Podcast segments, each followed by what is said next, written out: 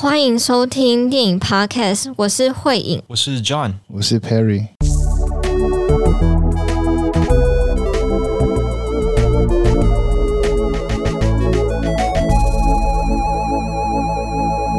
今天很荣幸邀请到台湾国际女性影展策展人陈慧颖，对吗？对，我这样称呼对吗？对，没有错，没有错。好好好，其实我觉得蛮特别的，就是继之前纪录片影展，然后女性影展又找上我们节目，可以一起合作。那我知道，就是像我们之前的在 podcast 里面聊的，就台湾是一个电影很多元、然后很丰富的一个地方。你想要看各种类型的节目都有。然后这一次又是主题性特别强女性影展，那我觉得也是借此让没有在关心影展的朋友，但又喜欢看电影的朋友，可以借我们节目，然后来认识这样一个特别的影展。那我们请策展人自我介绍一下。好，大家好，就是我是今年的台湾国际女性展策展人，我叫慧颖。Hello，Hello，Hello，嗨，Hello。那我我们会其实会比较好奇的是说，女性影展这个影展它跟其他影展有什么不一样？那我们知道它是隶属于一个协会嘛，对不对？那这个女性影像学会，这个学会到底的的主要目的或者它成立的目的是什么？好，就是女性影展其实是一个历史非常非常悠久的一个影展。那像今年已经迈入第二十九届，也就是说它已经二十九年有这样这么悠久的一个历史。那它的确是隶属于一个叫台湾女性影像学会。那最一开始其实就是在解严之后。有很多的小影展纷纷冒出，那也搭着这样子的一个氛围，然后也扣印到呃那时候全世界其实都有在反思电影产业中性别不平等的这样的一个情况，所以就是希望能够也在台湾这样的脉络中，就是打造一个让相对比较不被重视或者是不比较被边缘化的女性创作者的一些作品，可以有这样的一个发表的一个平台。对，嗯哼，所以这个学会其实不只是影展，影展只是其中一个目的而已。对，它其实里面包含有很多事情，就是包含说发行、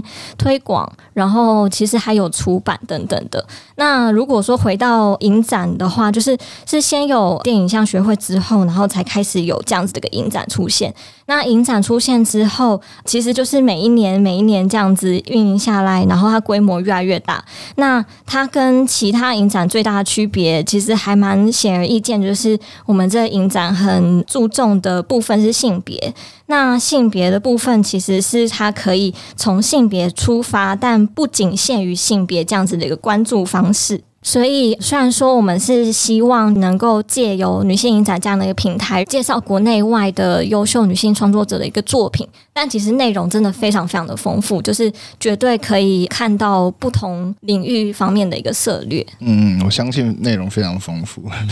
对，那既然讲到这影展，那可以请你谈谈看今年的选片的角度。好，今年的选片的角度比较特别一点，它是叫噪声有力。那我们也有一个对应的英文叫做 Favorish Rewind 这样子。对，那嗯、为什么会有这样的一个噪声有力？呃，噪是制造的噪，然后声音的声，然后有力就是很像是在。呃，旅游这样子的一个感觉，哦、对。那为什么会有这样的一个想法？其实是觉得好像影展大家都一直在冲刺，尤其是在影展工作人可能都会知道，就是影展是一个非常冲刺的一个产业。那在这样子的一个情况下，其实，在策展方面有点想要让大家就是在进入到三十届。就是三十，好像是一个很指标性这样子一个分水岭，所以在进入三十届一个好像想要回头去回望这个三十年发生什么事之前，想要先缓一缓脚步，就是让大家可以再好好的看见这周遭的风景这样子。然后除了想要缓缓脚步以外，也想要介入另外一种策展想象，就是大家看电影可能都是偏向影像方面，那当然影展当然是根基在影像之上，但是。想要再引入更直觉，然后更感受性的聆听方式来介入其中，然后其实跟声音有关的一些小元素，在我们今年的影展各处到。对，那其实就是因为想要呃慢下来，然后以及就是有让更多的感受进来，所以就有了今年的噪声有力这样子的一个主题。嗯，那啊、我可以提问一下，就是。因为啊、你们说你们主要的目的是要让女性的创作者有，有一个嗯平台，让他们的作品被看见。所以选片的方向应该说几乎都是女性导演嘛，对不对？对，嗯，主要都会是呃女性导演为主，然后最重要的是我们会有一个每一年都会有一个单元叫做台湾竞赛奖。那就是特别是呃鼓励台湾当地的女性创作者这样子的一个发表平台。那除了主要 focus 在女性创作者之外，我们其实每一年都会有专题单元。那专题单元它可能不一定收录的是呃女性创作者的作品。它可能是的确是用性别的角度去开展出来，就是重新观看电影史的方式，所以里面可能会有夹杂很多不同性别的一个作品这样子。对，那另外的话，我们会有一个常设单元是酷儿单元。那酷儿单元其实我们也不会有任何的限制。嗯嗯，对对对，了解。所以，如如果我再进一步追问一下，就是如果这个电影它是由男性拍摄，但是他的电影的观点。是有女性视角的话，这样也算是你们的算选片范围吗？还是说，嗯、呃，如果不是在上述所提及的话，嗯、我们可能还是会希望比较 focus 在呃女性创作者身上这样子。嗯嗯，对，了解。就是我看你这次的主题非常多元，就像刚刚讲的，除了有台湾竞赛，然后还有声音为主题的，然后还有一些很类似实验片的片子。然后我觉得我们就今天就来好好的。看能讲多少算多少。好啊，好啊，可以可以。那我们就先从日本女性映画先行者这边开始聊起好了。好，好啊。嗯，这边聚焦的是一位叫做田中绢代的创作者。对，对，那可以跟我们稍微介绍一下他是一个什么样的创作者呢？就是他的背景，还有他的作品等等。好，就是我觉得田中绢代是个很神奇的人，因为他从大家都应该都知道，他是一个非常非常。知名的演员，或者可以说是日本影坛上最重要的演员，这样子。嗯，那他的演员生涯是从一九二四年就开始，等于是从默片时期，那一路演到嗯、呃、有声片，然后从十四岁演到六十五岁，所以也经历黑白到彩色这样子一个阶段。那他一生当中，就是这横跨。几乎是半世纪的演出职涯当中，就他演了两百五十部作品。哇，对，我觉得多层，非常的惊人。对，那在这样的一个情况下，就是大家常常会关注说他跟哪一些导演合作，包含说呃木下惠介啊、小金安二郎、高口健二，嗯，等等的，还有成濑四喜男等等。那在这样的一个情况下，就是她常常会被称为，比方说经典女优，或者是说哪一个导演的缪斯这样子的一个称号。那对比就是她的演员生涯的极高赞赏，我觉得她的指导生涯反而没有常常被讨论到这样子，但她其实在日本的影坛上其实是真的是一个非常值得更多关注的导演。这样，那为什么会这样说呢？其实就是因为他就是日本影坛上第二位。呃，女性导演，嗯，那这个真的很难得，因为第一位其实是坂根田鹤子，但坂根田鹤子只有指导一部片，然后就就没有下文，而且那时候他的东西也被就是有点被改的很乱，这样子，嗯、就是他其实不是一个以真的是独立创作这样子的一个方式，然后来来做他的电影，那。田中绢代的话，很特别是他是第二位，但他是真正在战后，也就是战后进入到日本的电影黄金时期。那他在战后的时候开始指导电影，那那时候其实大家都很反对，包含所谓他的恩师沟口健二也也非常的反对他指导。那他就是不管周遭的声音，然后坚决要执起导演筒，而且是在主流的片场体制下，就是指导了六部片。那我觉得这个这个本身就是非常非常不容易的一件事情，嗯、然后而且他还在这个指导的过程中，他就是选择了特别选择了爱情，就是通俗剧这样的形式，嗯，嗯然后我觉得很有趣的是，因为他最有名的很多作品其实也是跟爱情爱情有关，但他就是在他指导生涯当中，他特别选择了这样这个题材，但你就可以看得到说他在。这样子的题材使用上，其实加了或者是玩了很多平常日本影坛很熟悉的一些手法，但是用他的方式去诠释。对，那我真的觉得很需要去重新检视这样子的一个作品，其实是可以看得到说，呃，他在主流的影视体制下，他试图想要做或者达到什么样子的一个方式。对，那另外我觉得很特别的是，他也找了很多的，就是女性创作者，然后在里面合作，比方说他会。找一些女演员，他们自己成立的独立制片公司，或者是特别去找编剧、女编剧，然后一起去进行这样合作。那其实都是当时前所未见的状态。嗯，对、欸，我觉得大家可以把自己带入那个时代的日本，其实包含现在日本也是对女性非常不友善嘛。嗯、那更不用说那个时代。我觉得先把自己投射到那个时代，然后去观赏他的作品，去去思考说，如果在那样的环境下，你怎么去。拍一部电影或者怎么去呈现一部电影，我觉得蛮有意思。而且其实我觉得到现在，女性在电影圈里面也，其实某方面来说还是没有被好好的那个地位上没有被提升嘛。就是，嗯哼，就当然有进步，但是总觉得不够。我们去看很多啊，像金金马，那看台湾影评人协会女性的成员等等的，就是说你用很 rough 的这种表面去检视的话，其实就就连台湾在。女性创作者的这个地位上，还是也是不够了。那我觉得这样更有意思，就是去看当时这么保守的日本，呃，田中绢在怎么样去拍电影，怎么去创作。我觉得这件事是非常有指标性的一件事情。嗯哼，我有点很好奇，刚提到说，就是他在那个时候在日本这样子的电影体制下，然后拍一些通俗的题材，而且是。会触及到一些可能当时日本电影常会碰触的一些东西，可是有他不同的观点。那有没有一个呃例子可以给我们说明一下呢？好，对，嗯、呃，我想要比方说简单介绍一下好了。我们这次其实是呃选映他六部指导作品当中的其中三部。然后这三部的感觉其实都非常的不一样，其中明显的在玩这些元素的，就是《月生物语》。《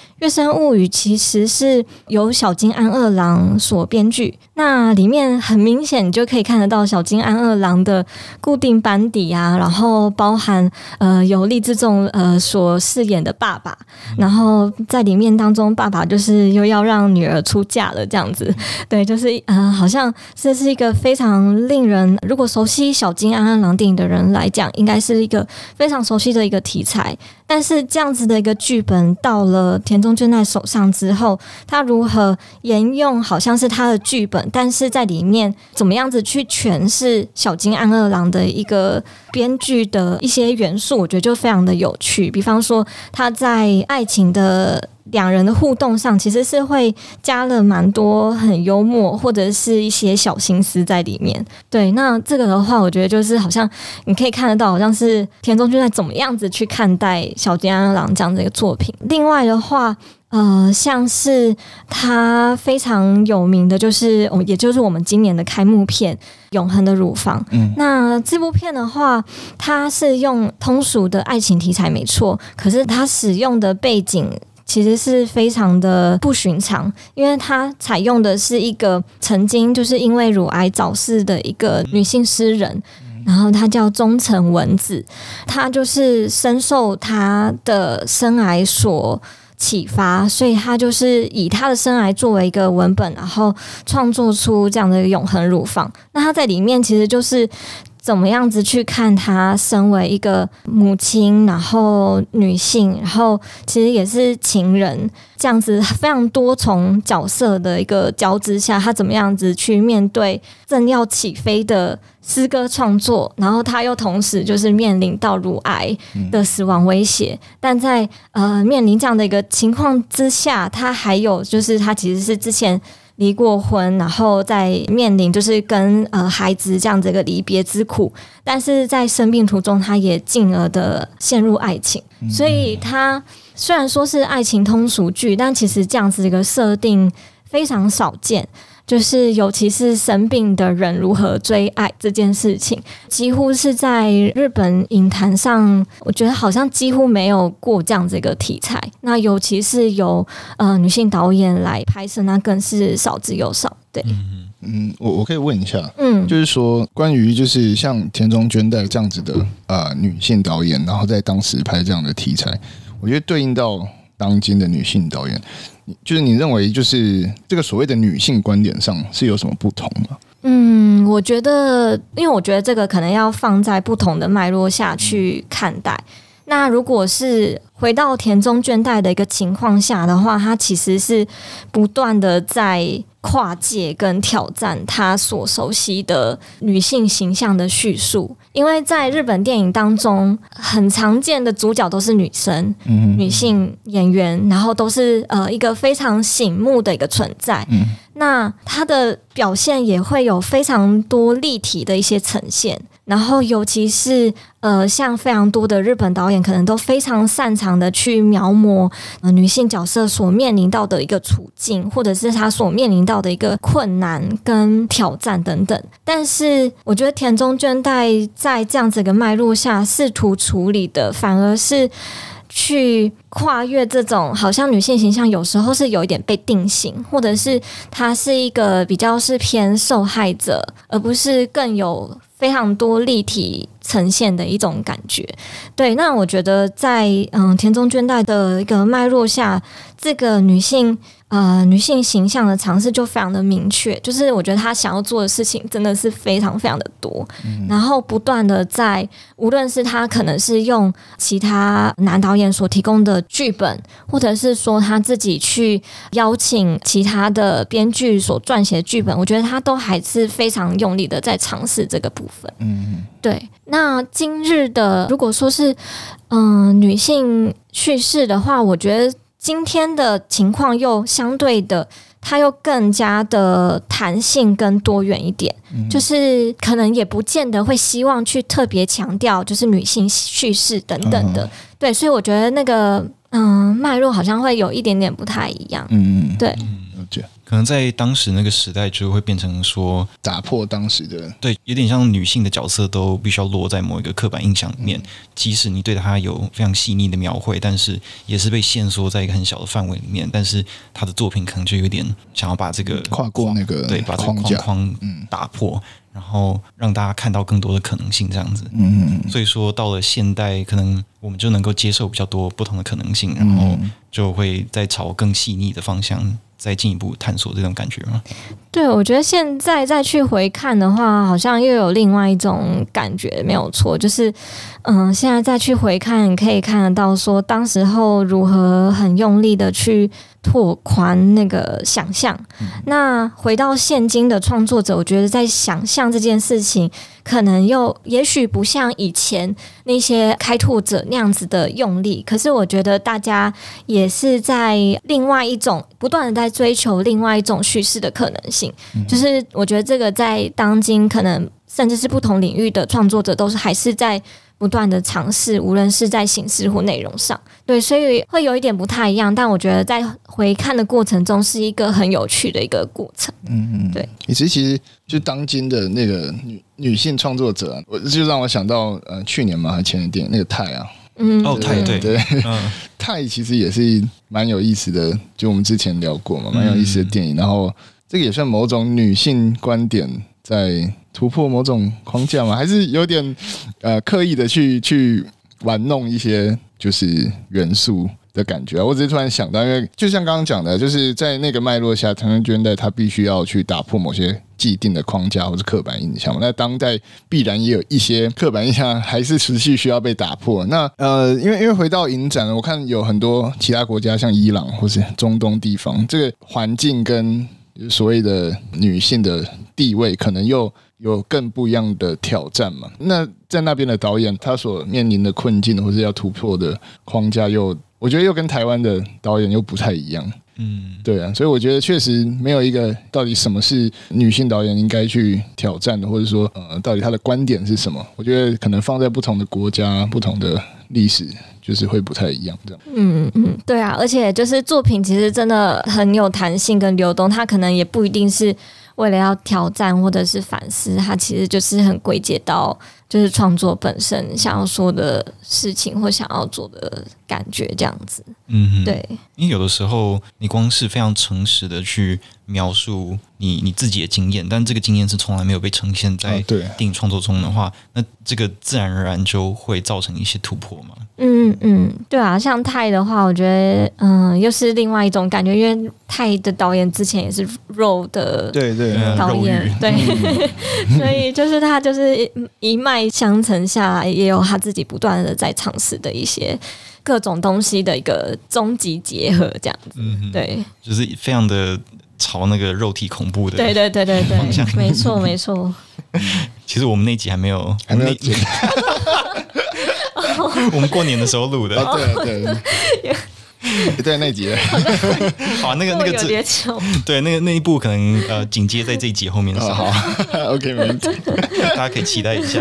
嗯，那这个访纲里面也有提到田中绢代另外一部电影，呃、哦，对对，那可不可以稍微介绍一下这一部呢？好，呃，那部话是呃叫《阿银大人》，然后那部片我觉得也很神奇，就是他是在讲跟宗教有关。就是跟基督教在日本其实是有一段时间是被打压的，然后那时候就是因为被打压的关系，所以日本有很多有点像是宗教卷入权势之争的那种感觉。那在这样子的一个脉络，它它就是锁定这种时代剧的一个脉络。那时代剧其实，在当时候的日本影坛其实是非常困难的，就是它的门槛有点像是被认可为资深导演，或者是说有一。一个一定的程度之后，大家才会让你去，才可以去拍这样子的一个时代剧。那他就是在他的最后一部作品当中去挑战了时代剧这样的一个设定，然后他就是呃以这样子的宗教之争来作为背景。但他并没有把它变成一个好像是战争电影，他反而转而去描摹更细致的一个爱情的部分。但他所选择的就是茶道跟宗教之间的，嗯，也不是对立，就是有一点就是不同意识形态这样一个拉扯。然后以及当呃某一个人他爱上了信奉基督教的呃男子，那他是否可能是为了宗教？而追爱，还是说，就是他为了要追求这个男子，然后也信奉了基督教，或者是因为他其实他所提出的东西非常的复杂，到底是什么样子才是真正的忠于自己，或者是什么才是真正的忠于信仰，或者是忠于爱情？就是他在里面其实抛出了很多很有趣的一个意思，然后就是看他跟呃那位信奉基督教的男子怎么样子去把这种。纠葛就是拉到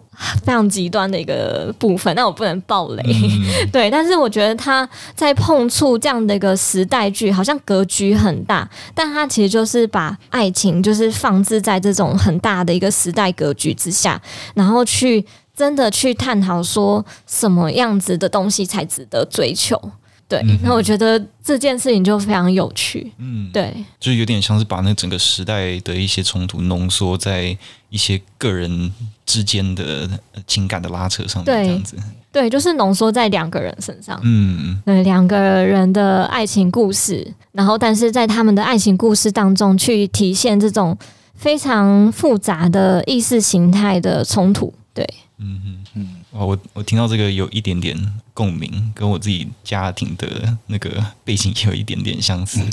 也是有一些宗教上的那个冲突，对，矛盾，嗯哼，嗯，对啊，然后而且我觉得，嗯、呃，也很少见是他用这样的方式去处理呃宗教。我觉得一开始看到、嗯、哦，这是跟基督教有关，我觉得非常的神奇，这样子。对，对，因为尤其基督教在日本应该算是非常小众的教，对就是不能在过去或现在都是这样子，所以从他们的观点去诠释这件事情，我想应该会相当有意思。就是尤其是跟西方这种基督教主流的文化相对比的话。对，可能尤其在西方国家中放映这部片，我觉得又会带出另外一种看待的方式。嗯，对，嗯嗯，好，那我们继续，嗯，好，下个主题是在边缘听见世界。好啊，嗯，这个就是跟声音有关的嘛。嗯哼，对，就是因为今年真的呃，以深入题。的话，嗯，我们其实最明显的就是这个单元，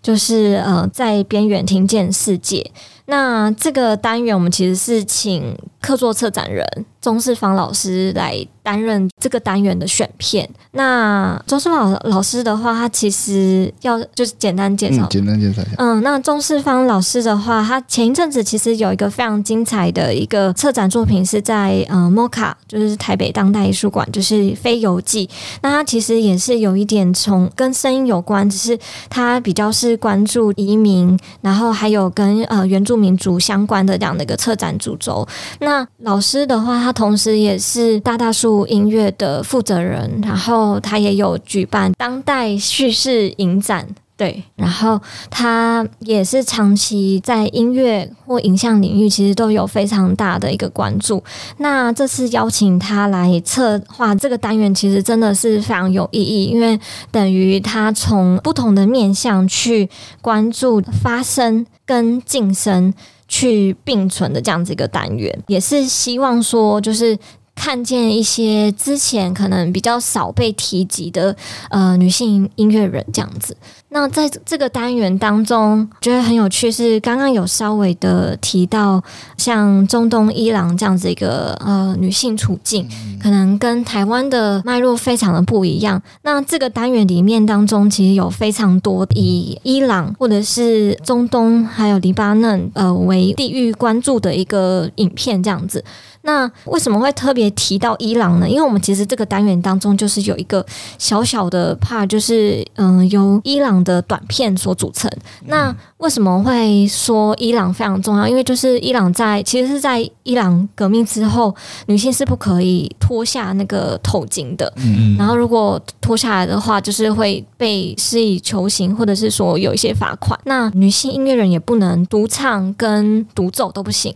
然后她也一定要。要是群体进行表演，但是他的观众必须是全女性，嗯，对，就非常非常的严格。那在这样子的，但是在这样的一个情况下，就不代表说伊朗。就没有女性音乐人敢表演啊，等等的。其实有非常多音乐人不断的在以游击的方式，或者是以各种形式去挑战这件事情。嗯、那像这个单元，其实就收录了很多的呃女性音乐人怎么样子去面对这样子的一个，好像是透过政府所加租的一些晋升手段这样子。嗯哼。对，那这里面其实还有介绍很多我觉得非常有趣的，就是呃女女性音乐人，就等一下也可以稍微的介绍一下，好吧？嗯哼，那我就直接好，你就直接讲，好啊，好啊，嗯，就是里面其实最让人熟悉应该就是 Patty Smith，嗯，对，那 Patty Smith 的话里面其实就有包含一部片，我觉得很特别，是就是我觉得 Patty Smith 大家已经非常熟悉了，但是它里面。有带到很多，就是他的经典的演唱会的片段，然后还有一些他更早期的一些，就是还就是没有出炉过的一些嗯小片段，就是他年轻时候的一些小片段。所以我觉得，就算真的非常非常熟悉 Patti Smith，然后可能他是他的书你们都看过之类的，但我觉得透过影像，其实还是可以感觉得到他的，他其实就是回顾他一生的。种种面相，然后很多不同的面向，他都有触及到，所以我相信观众也还是可以透过这样子的一个纪录片，可以去更认识他，然后感受他所带给这一代人的这样子一个影响。那其中，我觉得就是如果谈到就是开拓者的话，其实我自己很喜欢的一部片是在讲 Karen Dalton 的一部纪录片，然后它就叫做《以他之名》，Karen Dalton 这样。他的话，我觉得是其实很少被提及的一位蓝调民谣歌手。他其实被称之为最不为人所知的伟大歌手，这样子，因为他就是非常讨厌商演，然后他就是不断的拒绝任何演出机会。哇！然后对，就非常的激烈。然后他一生也是受酗酒所苦，然后他也。不喜欢就是在录音室录音，嗯，所以他所留下来的录音真的非常非常的少。嗯、然后他只有出过两张专辑，然后因为他也很排斥各种宣传方式，所以那两张专辑有就是销路非常的惨淡。那他的音乐生涯就是等于因为一路拒绝的关系，然后就是到中年，他其实有点是流落街头这样子一个状态，这样，然后过世于友人家，这样，就是其实是有点悲伤的故事啊。但是他的音乐真的是，我觉我觉得自己听了都会蛮就是起鸡皮疙瘩的。然后他其实也是 Bob Dylan，他有曾经有提到说，就是 Karen Dalton 是他。最欣赏的呃民谣歌手这样子，嗯、那这部纪录片它其实就是他的生命当中有太多谜团，嗯、然后就突然消失在大家面前这样子，然后大家也不知道他后来是流落街头什么的。所以他这部片其实就是试图从各个角度去拼凑他的过去的一生，然后他可能会有，的确会有一些访问呢，但他也找出他早期的很多的诗歌，然后他那些诗，他其实是没有把它变成歌，嗯，对，就是他他。他的创作真的是东一个西一个这样子，然后但这部片他就是把它全部都凑在一起，然后让你去感受，哎，他早期的呃诗词创作是怎么样子？那他唱的歌又是什么？对，就我觉得是一个非常非常特别跟难得的一部纪录片。嗯，对，感觉很值得看。这种人家花很多力气把对这个资料收集起来，嗯，对，有神秘感。对对对。对，就是还蛮还蛮神奇的一个纪录片。那它里面除了这部片以外，就是这个单元其实真的收录了非常非常多部片，就是大概有八部片吧。嗯、对，然后在这个非常丰富的单元当中，就是除了介绍几个具有开拓性的女性乐人以外，然后也去看待就是呃被晋升的一个声音之外，嗯、它其实也有很多就是被忽略掉的音乐史。等等的一些一些纪录片，比方说被忽略掉的电子音乐。最一开头的时候，其实有一群女性姐妹，那对对对对对，就是他那那部片叫做《调频姐姐们》，然后就是十个音乐人，然后他们最开始怎么样子在电子音乐还没有被正式证明之前去玩这个，这这很像那个什么《Hidden Figures》那那个电影，嗯，对，就是最一开始对，有一群人，然后把这个做起来，然后大家不知道，对对，对，就是近年来好像有有蛮多这样的情况，就是。大家在重新回顾很多不同领域的历史的时候，就发现哦，有很多女性的开拓者，她们其实完全就是没有被记录下来。对。或者是就是他们有被记录下来，可是他们没有获得他们应得的历史地位，嗯、所以他们就重新被拿出来讨论跟推广介绍给大家这样子。嗯，对。然后我觉得这个单元其实就是除了去更认识他们以外，我觉得就是因为就是跟音乐有关，嗯、所以在戏院里面听歌其实是一件很爽的事情，是是是就是很开心，是真的。对，所以非常非常推荐大家可以进戏院亲自的聆听跟感受。大戏院的那个音响就是对。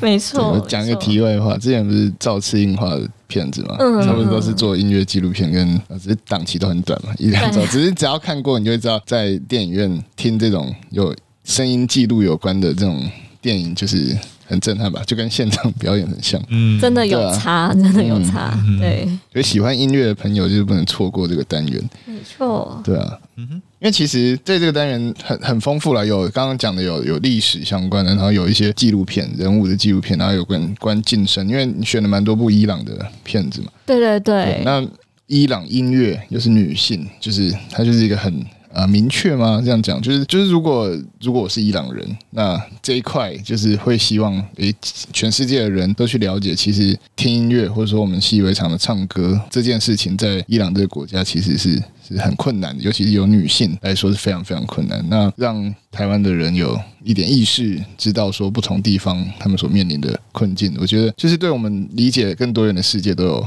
帮助啦。我是这样觉得。嗯，而且这件事就是针对伊朗的话，我觉得它也不是一个过去式，而是持续正在发生的事情。就是像我们今年钟世芳老师在策划这个单元的时候，他也有特别提到说，他在策划这个过程中，伊朗当地的女性其实也在发起，在各个公共场合把头巾拿下来，然后就是拍照上传到社群，然后形成。一个在社群网络上有一个很明确的，就是摘下头巾这样子的一个运动。嗯、所以其实这个真的不是好像是刚刚提到说什么呃伊朗革命是很久以前的事情，嗯、它其实是不断的在翻新，跟现今其实也有现今的挑战。嗯，而且伊朗革命应该是在一九七零年代末期的时候发生的事嘛，对，所以其实它也不是那么久以前的、嗯、的状况。嗯，没错。这个在网络上，美国的网站那边已经变成一个有点像迷因了，就大家常会贴伊朗革命之前伊朗是什么样子，嗯，然后后来伊朗革命之后，因为有一个权力空缺，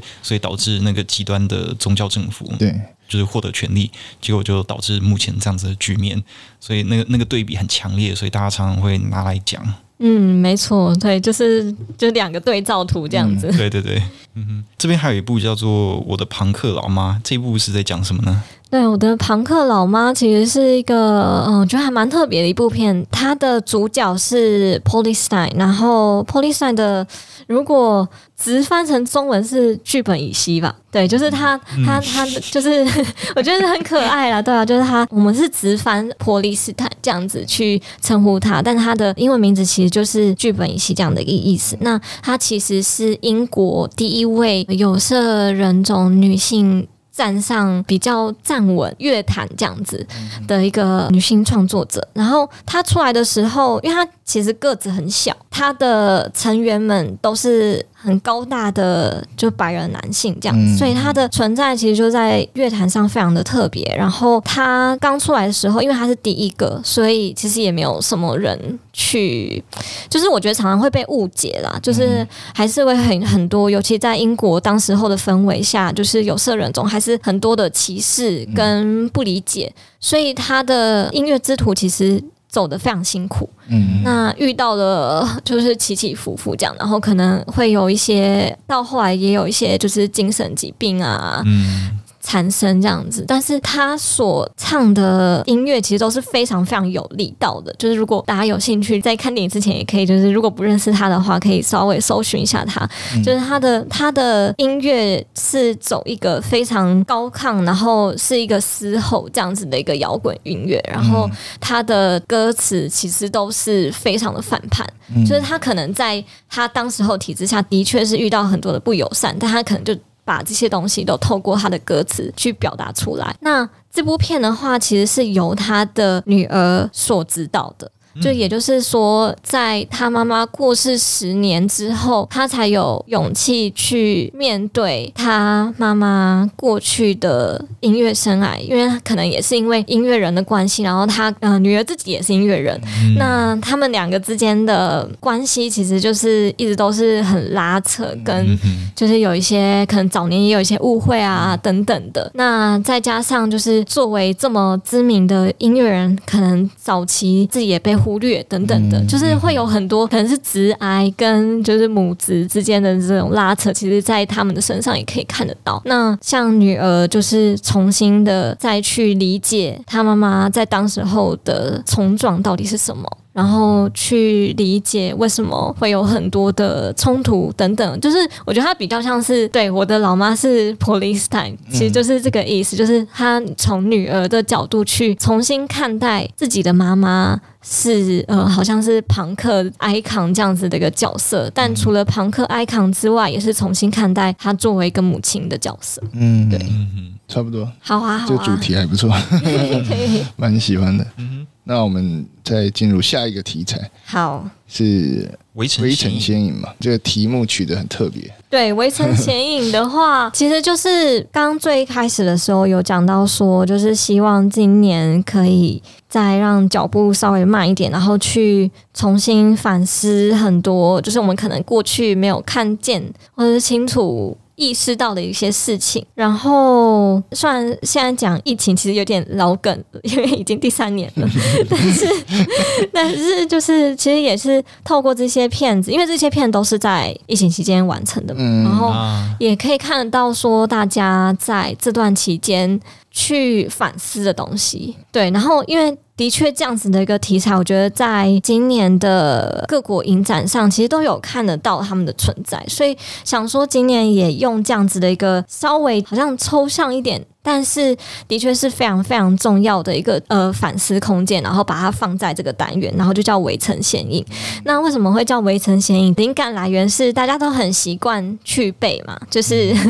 就是很把把重要的东西就是呈现出来就好，那可能背景就会被忽略，或者是把它视为不重要的东西。但是像这个单元就是试图把那个背景再重新的召唤回来，然后让大家看到更多东西。所以里面其实。包含很多，比方说人跟大自然之间的关系，在这段期间，我们跟大自然关系到底有没有真的转变？嗯，就是我们好像最一开始有看到很多，因为人类的不出动呢，反而让动物们可以出动等等的一些画面。那经过这个疫情当中，这个感觉是否还能够停留多久？对，然后像这里面其实就有很多是，它是透过原住民族的一个角度，然后去看待已经消失的雨林。那在消失的雨林当中，它怎么样子去面对？离开跟失根，跟他要怎么样子把很多的感受再召唤回来，或者是把很多的比较以前的一些传说啊等等都召唤回来，这样子一个感受。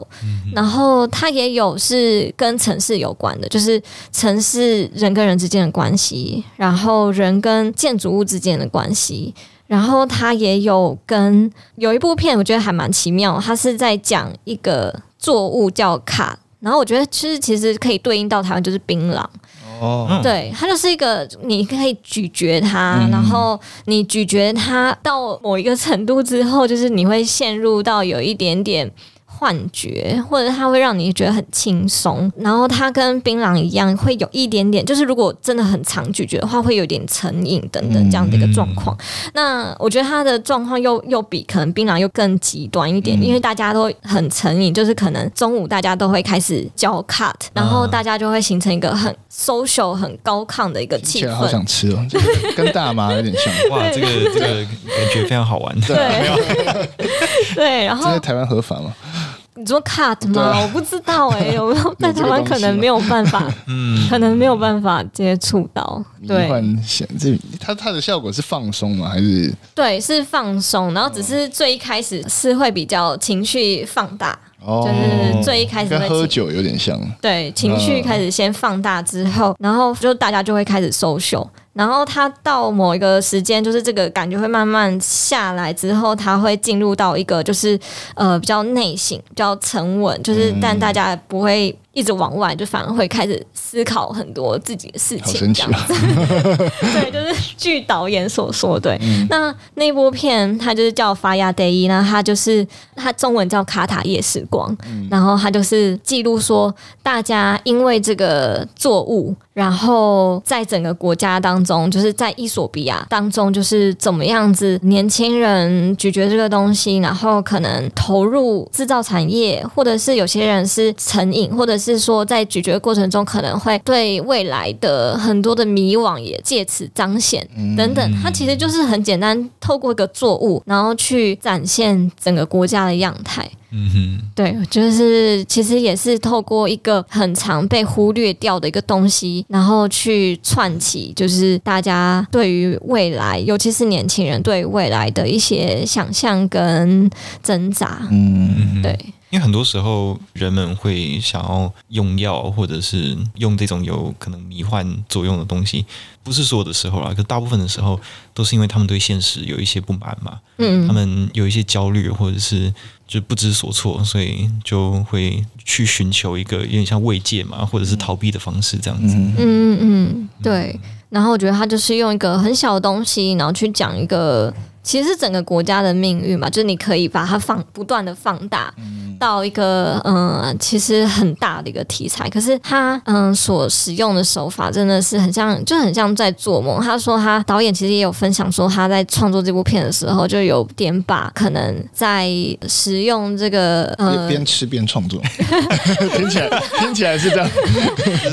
知道、就是像那个 YouTube 留言，就说这个这个人刻刻了什么，我也要来一点这样 啊，没有。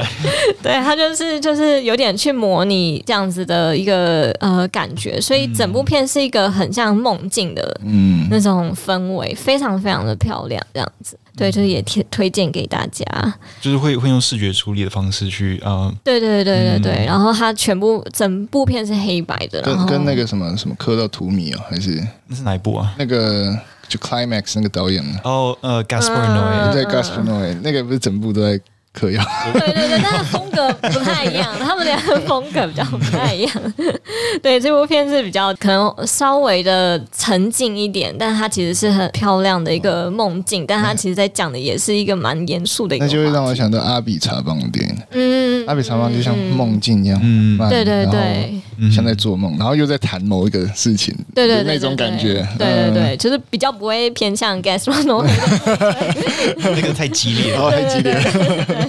没错，嗯哼，伊索比亚电影呢，我我好像没有什么机会看过非洲的。对他，他其实对啊，伊索比亚的电影我们其实之前有放过一次而已，嗯，就是很非常的难寻。那像今年所放的这部片，我觉得嗯，某种程度上也是因为。导演他其实是早年就离开伊索比亚，然后他后来在墨西哥，然后跟美国纽约就是成长跟创作，然后他就是借着。他这部片其实是他的第一部作品，然后他就是借着这部片，就是回到他的家乡，再重新去拍摄拍摄他家乡的一个状况。嗯、那其实这整个过程，因为是第一部片，他其实也是拉了非常长的一个时间走，就是大概十年的时间去完成哦，十年就是非常非常的不容易这样子。但这很重要，因为就像就是不管是什么地方，然后他有机会去重新回来。嗯，在检视自己住的地方，然后用可能在外面学到的，他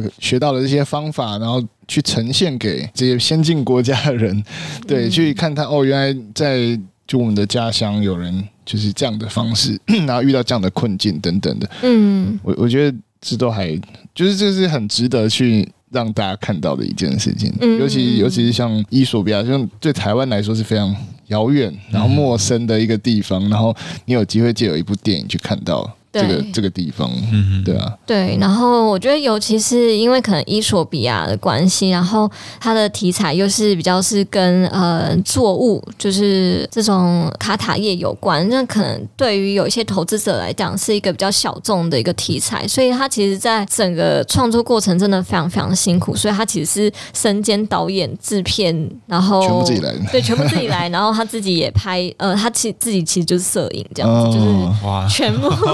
全部自己来这样的一个情况去创作出这部作品，嗯，对，这真的是很厉害，真的是投注心血跟真的真的生命，没错没错，嗯，我我对一个主题还蛮有兴趣的，嗯嗯嗯，那个主题叫什么？我看一下，叫做漩涡迷情。哦，好啊，因为其实那个围城嫌疑很快就讲完了，它比较短一点，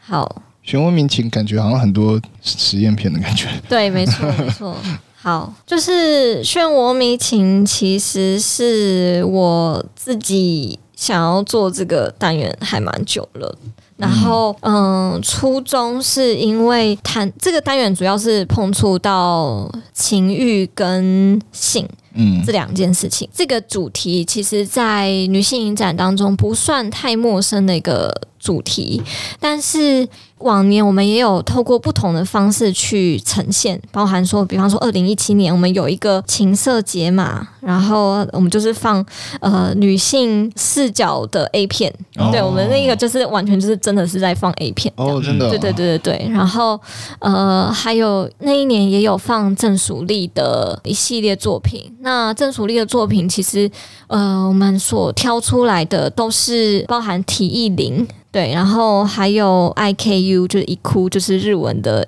一哭，嗯、对，然后其实都是非常的关于性的很直接的描述。可是那一年在观察大家的一些反应，然后就觉得还蛮有趣的，会有吸引到不同的观众群之外，我觉得在观众的接受度上也有因人而异的情况，就是非常明显，就是让我感受到就是非常多元的观众的反应，然后我觉得非常非常好玩。所以等于是在电影院里面放 A 片的，对，那跟日本那个。午夜电影院知道会放 A 片。哦，你说有一点像日本电影院，可能比较是偏呃软，对对对，粉红电影，对粉红电影，嗯、对对对，有有，我其实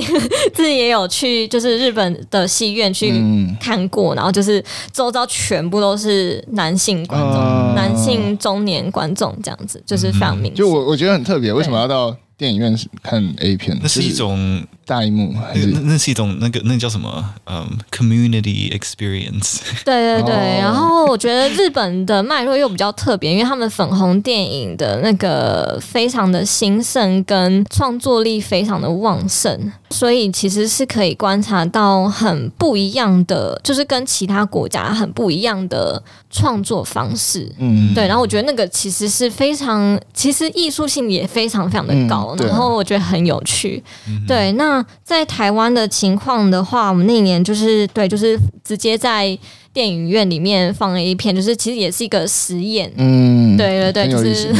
有有点在尝试那个社会善良风俗的那个底线。对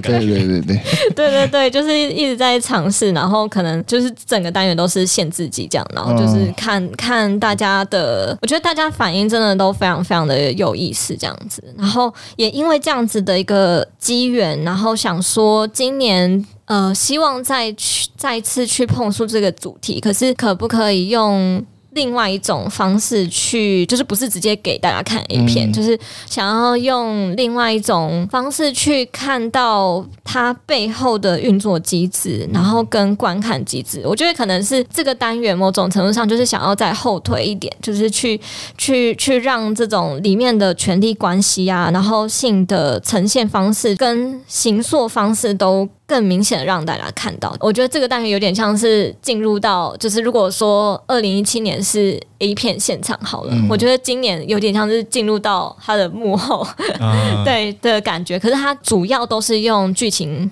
或者是就是不同的媒介，就是有剧情啊、实验、纪录片。等等的不同的媒介去碰触这件事情，嗯、所以他所开展的思考反而是跟之前的方式会很不一样。嗯、对，那他其实这个单元最一开始，然后先从 Vertigo，就是西区考科的 Vertigo 开始的一个想象，嗯、因为 Vertigo 里面就是会有跟踪嘛。嗯嗯嗯，然后像它对应的影片就是 Variety 这样，那 Variety 它其实是一个有点像是西区考克的反向诠释，就是它主要跟踪的人是女性。可是他其实是在行车戏院的卖票口工作，嗯，然后他也是误打误撞，他只是想说要打工，然后就慢慢发现，哎，这个这个产业其实很有趣。然后他也发现，因为他其实是就是金发女子，其实就是跟希区考克作品里面是一样的那个设定，女主角的那个对对对的那个对对对，没错。然后他就发现说，他的在场好像。呃，是一个吸引人大家进来看情色片的一个吸引点，可是好像他的在场好像也让大家很尴尬，就是大家在经过他可能有点尴尬这样子。其实就是由他，然后跟一个买票的一个客人的互动，就是他一开始也是被搭讪，但是他在被搭讪的一个过程中，他慢慢的好像反转那个就是权力关系，他也开始对于这个客人有一些呃性幻想，或者是他有一些。想要更进一步理解的部分，所以他开始反而是去介入或者是跟踪这个客人的生活等等，就是他等于是可以看成就是 Vertigo 的反面，所以他就是很像是一个反向的一个诠释的可能性。然后就是有这部片，然后一个一个接，我是用接龙的方式去想象这个单元，所以就是呃从。一个在情色戏院工作的人，然后他是除了跟踪客人以外，他自己也对这些情色场所也开始感到着迷，然后他自己也流连忘返于这些工作场所里面，然后他也觉得非常非常有趣，就是他完全沉浸在这个原则上是以服务男性为主的色情产业里面，那他就是流连忘返这样子，然后从这部片去。再往下去接龙这样子，下一部片其实就是《杀心无忌》。《杀心无忌》的话是进入到拍片现场，就是他其实是一对女同志情侣。他们两个都在呃情色产业工作，然后一个是呃演员，就是情色演员，然后另外一个则是比较像是幕后工作者，在拍片现场啊帮忙等等的角色。然后他们两个人都在情色产业的时候，爱情会是怎么样子的呈现？就是它里面其实带出很多问题，包含说两个人的亲密感知。是否就是他只是为了下一场戏练习而已？嗯，然后或者是其中一个人也承认说，他第一次爱上对方的时候，其实是两个人一起在荧幕前拍摄亲密戏的那个当下。对，所以就是他很多很有趣的界限，就是包含亲密感跟性的呈现，然后还有当你一直都在摄影机在场的情况下，你到底。是谁？就是你，他他是一个很分裂的一个状态。嗯、然后这部片，它其实是透过一个非常游击式的一个拍摄方式在拍这部片。然后就是，我觉得这部片真的非常非常厉害。它完全因为它的游击性，所以拍出很多游移在各种。界限之间的那种感觉，然后会说是游击性，是因为就是其实部分的拍摄团队都不知道他们到底在拍什么，就是就是 不知道，就是因为它里面其实有一点点片中片，就是他就是希望说哦，我们来演出一个情色版卡门，然后主角就是恋人的其中一位情色演员这样子，然后以他为主角，然后拍一个情色版卡门，所以可能有些人就是以为他。他们在拍金色版卡门，嗯、然后但其实就发现，哎。明明就下戏，还有 摄影机继续在拍。等等的，对对对，或者是说他们可能有给他一些剧本，然后他们就念一念，然后就就就自己就可能吵起来，就是他是一个非常完全是没有一个预设，然后也不知道会怎么样子发展的一个 一个像 freestyle 电影创作，对对对对对，就是超级超级 freestyle，直播的放的 真的真的就随时记录，对就。导演也不知道到底会发生什么事情。那这样需要导演吗？还是要啊？对 对，就是导演可能就是比较像是陪伴着，然后去触发很多现场会发生什么事情的一个状态。因为其中一个恋人就是担任幕后工作者的那个，他其实是跟导演也一起参与写剧本哦，所以就是会很有趣。就是有时候是恋人视角，然后有时候是比较偏导演的那一种视角，就是旁人视角。然后但是又又因为是。关于爱情关系，所以里面会有很多那种拉扯，跟你真的不知道到底会发生什么事，因为他们就是真的是一对恋人这样。嗯、对，所以他就有一点介于纪录片跟剧情片，实境秀，对对对对对，有一点，对对对对。然后，因为这部片真的拍的非常非常美，我觉得就是它它完全可能因为 freestyle 到一个极致，加上当时候的情色产业，它其实是主要 focus 在旧金山，就是一九七八零年代的旧金山，所以是情色产业在旧金山最蓬勃的一个时期。嗯，然后其实生生喉咙那段时间吗？生喉咙那段时间，生喉咙是 Amanda Seyfried 啊，生喉咙，对对对，对哦，因为那时候有一部很很有名的情色片叫《生喉咙》，嗯，然后后来水门案的那个证人他就化名叫生喉咙，然后大家都 就觉得有点好笑这样子。对，我有点不太确定会不会是同完全同一个时期，嗯，但是就是他是在最蓬勃的那个阶段，然后也是怎么说蛮。地下朋克的那种时期，就是他其实集结了非常多的艺术创作者，但是还没有太多的那种就是规范啊，跟已经有既定的形式的那种状态。但是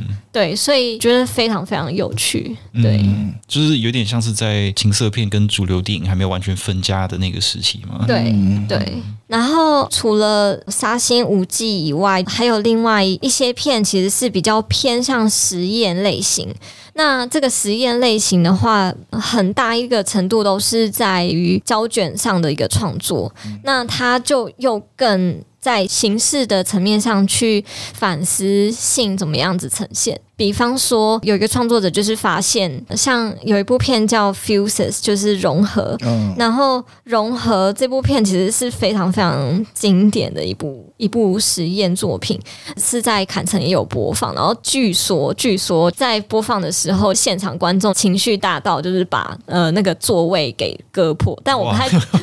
但我不太确定，就是到底谁会带。就是带刀去，对啊，然后 对，所以所以就是在当时候就是产生一个很大轰动。那为什么 Carol 会拍这部片？就是是因为他跟他当时的 partner 的爱情关系在艺术界就是还蛮有名的，然后就有很多的其他的导演去拍摄，然后他就是非常有点不太满意他被拍摄的的样子，所以他就是自己拍摄。他跟 partner 做爱的一个情况，嗯、然后就有点像是一个抗议嘛，或者是就是觉得说他应该想要呈现的方式应该是这样等等的。然后他拍完之后，他就是用各种方式，比方说把它晾在呃阳台上啊，然后希望就是什么闪电可以打到啊，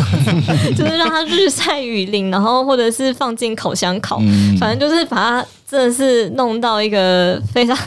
非常。激烈一个状态，然后去灌注那种就是他觉得做爱时应该会有的那种感觉，嗯、对，所以就是比较像是在胶卷的创作过程中去尝试这件事情。嗯、那我觉得其他的实验作品其实都有点类似这样的一个感觉，就是如何在创作过程中去把感知跟情绪或者是欲望这些东西都贯穿在创作过程当中。嗯对对对，嗯，那我我其实想要问一个额外的，就是像啊、呃、台湾女性影展，那跟国际酷儿影展之间，你们的区隔会是什么？嗯，好，嗯，关于台湾女性影展跟就是酷儿影展的区别，其实常常被问及到，嗯、这个是一个提问以外，其实也是我们自己不断每一年都在思考的东西。那像，因为我们会有一个比较明确的一个库尔单元嘛，它是一个常设单元，但是我们也不断的在思考说，要怎么样子才不会让这个单元好像是库尔影展的浓缩。嗯，对，我觉得这件事情是。对我们来讲是一个很重要的事情，然后再加上，其实老实说，我觉得会在观察很多国外的酷儿影展当中，也会发现有很多的趋势。嗯，比方说，大家越来越主流化的一些酷儿电影没有办法出现在酷儿影展了，嗯，它可能会出现在其他更为主流，或者是更为商业，或者是更大型的影展。或者是说，在酷儿影展当中，它所呈现的东西，很多时候会变成，比方说会有不同的形式出现，像是 series 就是剧集，比较偏电视剧集这样子的一个方式，或者是电影剧集，其实都有。然后这样的一个趋势，在很多的酷儿影展也逐渐可以看得到。